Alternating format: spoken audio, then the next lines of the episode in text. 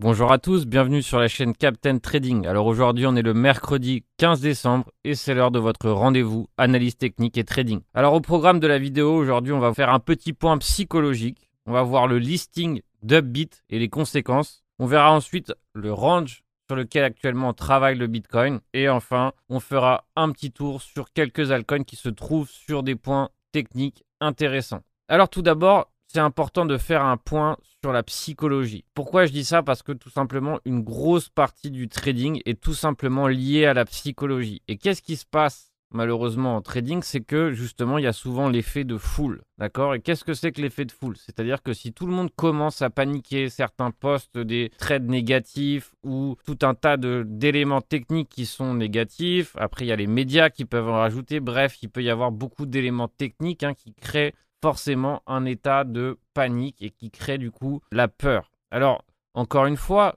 je ne dis pas qu'il ne faut pas être prudent. En revanche, il est bien de ne pas agir à cause de la panique. Parce que ça, c'est deux éléments qui sont complètement différents. Pourquoi? Parce que dans la panique, on agit n'importe comment. On agit uniquement lié à nos sentiments et pas du tout lié à la technique ou à ce qu'on voit sur un graphique. Donc c'est pour ça que dimanche ou lundi, j'ai posté sur Twitter attention à l'effet de panique, tout simplement parce que c'est fortement contagieux. Alors, il est très important de comprendre que je ne sais absolument pas où est-ce qu'on va terminer à partir de là où nous sommes. Tout ce que je sais, c'est qu'il est préférable de ne pas paniquer lorsqu'on se trouve sur un support et que d'après moi, finalement, le moment où il fallait plutôt paniquer, ou en tout cas le, moment où moi j'ai commencé à être prudent, et ça vous pouvez le voir sur la vidéo YouTube, c'était lorsqu'on a ici fait semblant de franchir cet ancien sommet. D'accord? Donc pour ma part, je suis plutôt dans l'optique d'aller chercher éventuellement des achats ou de commencer à chercher des achats, euh, même si on continue de descendre, plutôt que de commencer à paniquer dans la vente actuellement.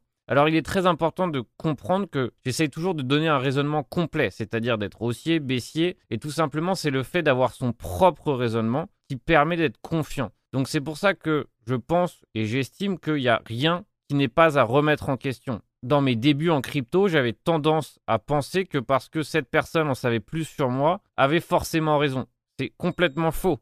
C'est pour ça que je vous invite toujours à avoir votre propre raisonnement. Alors maintenant, on va voir euh, le listing NIR sur Upbit. Donc maintenant, c'est vrai que les effets Upbit listing sont extrêmement néfastes pour un coin hein, parce que ça nous crée un pump and dump sans précédent. C'est pas le premier à avoir fait ça. Euh, du coup, il y avait Algo, il y avait le Inch et euh, ces deux coins hein, ont eu du mal à s'en remettre de ce listing. Donc maintenant, évidemment, il va falloir laisser le NIR de côté pendant longtemps, tout simplement, en tout cas à l'achat, tout simplement parce que c'est sûr que après cette mèche hein, gigantesque hein, de, pump and dump, ça va faire plutôt mal pour le coin. Donc on peut aller chercher un exemple sur Algo qui est déjà arrivé. Et après ce listing, comme vous pouvez le voir, ici, on est monté à 3 dollars. Euh, le coin ne s'en est toujours pas remis. Donc tout ça pour vous dire que maintenant ces effets upbeat hein, sont aussi violents qu'à l'époque l'effet Coinbase. Donc tout ça pour vous dire finalement de faire attention, de pas maintenant se précipiter sur ce genre de coin, sinon ça serait évidemment euh, dangereux parce que maintenant on va avoir du mal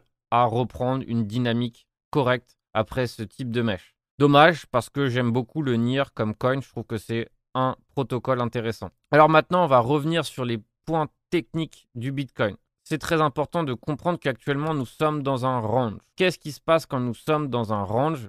C'est tout simplement nous devons jouer le trading de range, c'est-à-dire partir du principe que jusqu'à nouvel ordre, on va rester à l'intérieur de les zones déterminées. Alors ce qui est important de comprendre, c'est qu'actuellement on est dans ce qu'on appelle un crab market.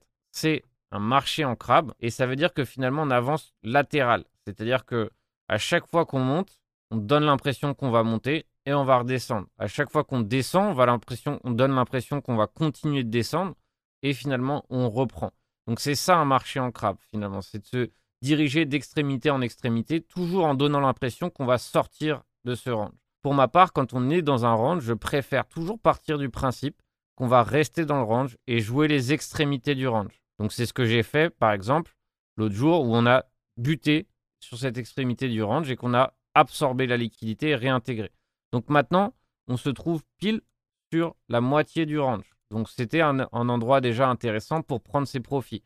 Regardez ici par exemple ce bas de bougie et ce bas de bougie comme ils correspondent parfaitement à cette zone ici. Comme vous pouvez le voir, beaucoup de points contact sur cette zone et donc ça en fait vraiment une zone parfaite. Hein. pour prendre une partie de ces bénéfices. Donc maintenant, qu'est-ce qui va se passer? C'est simple, soit on bute, on commence à buter ici sur ce milieu de range et derrière on réintègre et on vient chercher le bas du range, ou derrière finalement on arrive à s'en extirper et on refait un pullback sur le milieu de range et on vient chercher l'extrémité du range. Alors, ça sera à ce moment-là qu'il faudra du coup être extrêmement vigilant, tout simplement. Pourquoi? Parce que c'est là où tout le monde va redevenir euh, vachement excité et c'est là où on va finalement certainement repartir dans le range. Alors il faut maintenant comprendre dans ce range qu'on a deux zones qui sont des zones qu'on appelle de liquidité. Alors où est-ce qu'il se trouve tout ce qui va se trouver par ici, entre 42K et 40K, et entre 46K et 42K, est une énorme poche de liquidité. Comme vous pouvez le voir, il y a très peu de volume de trading qui a été fait sur cette zone. Donc forcément, si à un moment donné on franchit ce niveau à la baisse, qui peut tout à fait être possible, on ira tout droit sur cette zone. Donc c'est ce qui fait que c'est une zone de liquidité. Et là, pareil, finalement, sauf qu'au lieu d'être une zone de liquidité acheteuse, ici maintenant, tout ce qui se trouve au-dessus des 52K, donc de 52 à 55 pour, être, pour faire grosso modo, est une zone de liquidité vendeuse. D'accord? C'est-à-dire que ici, beaucoup de gens seront friands soit de revendre, soit de revendre pour shorter. Donc ça crée une zone de liquidité vendeuse. Alors, très important, n'oubliez pas euh, de ne pas trop vous exciter à l'approche hein, de ce niveau, car pour ma part, je chercherai beaucoup plus des ventes plutôt que de spéculer sur le fait qu'on va faire un V-bottom à partir d'ici. Donc ça, c'est évidemment mon raisonnement. Je vous invite à voir le vôtre. Alors, qu'est-ce qu'on constate qui est assez intéressant et qu'on n'a pas eu depuis extrêmement longtemps? Et ça, ça va vous plaire, c'est une divergence daily. Alors, une divergence daily sur le Bitcoin, il y en a très très peu, tout simplement parce qu'on est rarement en zone de survente hein, euh, depuis assez longtemps. Et comme vous pouvez le voir ici, on a bien un pic sur le RSI qui est ici et une autre clôture ici. Donc, belle divergence bien prononcée. Alors, pour se référer à des faits passés, tout simplement pour comparer cette divergence avec une autre, on va regarder la dernière fois qu'on a eu une divergence. On a eu une divergence ici. Et on a eu une belle divergence. Alors, est-ce que ça voulait dire qu'on va continuer à hausser et à partir de là, on va faire le mouvement du siècle, le V-bottom du siècle? Non. Comme vous pouvez le voir, qu'est-ce qui s'est passé ici? Ça a pas mal de ressemblances hein, avec ce qu'on a actuellement. Donc, pour ceux qui aiment bien les fractales, ça ressemble légèrement à là où nous sommes. Donc là, on a le rebond qui s'est mis en place sur le bas du range, rebond sur le milieu de range, et on est venu tester le haut du range. Comme vous pouvez le voir, on est venu tester l'extrémité du range, échec de franchissement du haut du range. On vient chercher le bas du range, comme vous pouvez le voir. Et derrière, ici, comme vous pouvez le voir, la divergence continue. On n'a pas réussi à repartir sur des zones de survente extrême. Et derrière, comme vous pouvez le voir, on allait plus bas que là où a démarré la divergence. C'est ça, ça qui est important de comprendre. C'est que c'est pas parce qu'on a une divergence qu'on ne peut pas aller beaucoup plus bas. On peut aller plus bas. La seule chose, c'est qu'on remarque ici que lorsque le prix diverge du momentum, finalement, ça signifie qu'il y a beaucoup moins de force donc ça peut signifier finalement que c'est des faux breakouts. Et donc qu'est-ce qui s'est passé? On a eu un dernier test de liquidité avant de démarrer ici jusqu'à 60K, 67K. Donc tout ça pour vous dire qu'on est maintenant dans une zone similaire qu'on a eu précédemment en juin. Encore une fois, l'idée c'est pas de vous faire en sorte que vous soyez extrêmement bullish ou extrêmement bearish ou l'un ou l'autre. Non, l'idée c'est de vous faire relativiser, de vous faire comprendre qu'actuellement on est en zone de survente donc en zone de survente, ce n'est pas forcément le moment de complètement paniquer. Alors évidemment, bien sûr qu'on peut continuer à baisser, etc. D'accord? Ça, c'est une autre chose.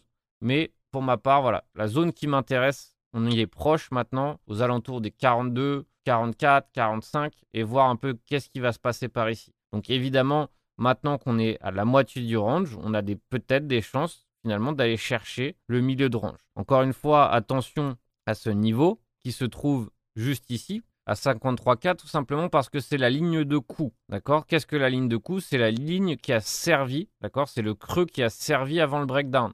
C'est là où il y a le plus de liquidité vendeuse. Tous ceux qui avaient une position par ici vont se presser de revendre. Et derrière, il y a les shorts aussi qui vont commencer à se mettre en place. Donc forcément, ça va créer une double force vendeuse donc forcément une zone de prise de bénéfice quoi qu'il arrive, et éventuellement chercher une vente par la suite sur ce niveau. Alors un petit point pour vous rappeler que dimanche aura lieu mon webinaire débutant, réussir son premier trade de A à Z. Alors c'est un webinaire qui vient compléter la formation gratuite qu'il y a sur YouTube. Donc ça c'est vraiment parfait pour tous ceux qui ont besoin d'une structure, qui ne savent pas vraiment où démarrer, qui ont des connaissances, mais qui ont besoin tout simplement d'une méthode complète.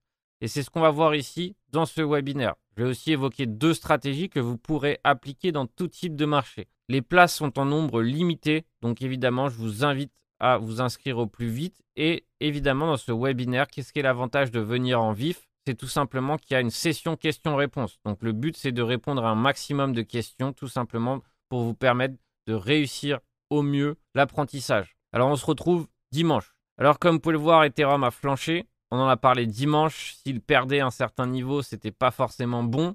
D'accord? Et donc forcément, dès qu'on a perdu ici le niveau des 3900, c'est allé très vite. Alors, où est-ce qu'on se trouve sur Ethereum On se trouve pas forcément n'importe où. D'accord? Donc, on s'est trouvé, on s'est arrêté, on va dire, sur une zone qui a du sens. D'accord Ancienne zone de résistance ici, comme vous pouvez le voir. Un point de contact, deux points de contact, un autre point de contact. Et maintenant, zone de support à nouveau. Donc, on est en train de réintégrer l'ancien range. Hein, on avait un range ici entre 3900 et 4600. Donc, on va voir évidemment qu'est-ce qui va se passer. Mais qu'est-ce qu'on remarque? On remarque tout simplement que maintenant, on est en tendance baissière. On a bien des creux et des sommets de plus en plus bas. Donc, qu'est-ce qui va se passer? Finalement, le prochain sommet a de fortes chances d'être un sommet en dessous du précédent. Donc, une continuation baissière. Donc ça sert à rien de se précipiter à l'achat en pensant qu'on va tout de suite faire un V, car j'estime que c'est le scénario le moins probable.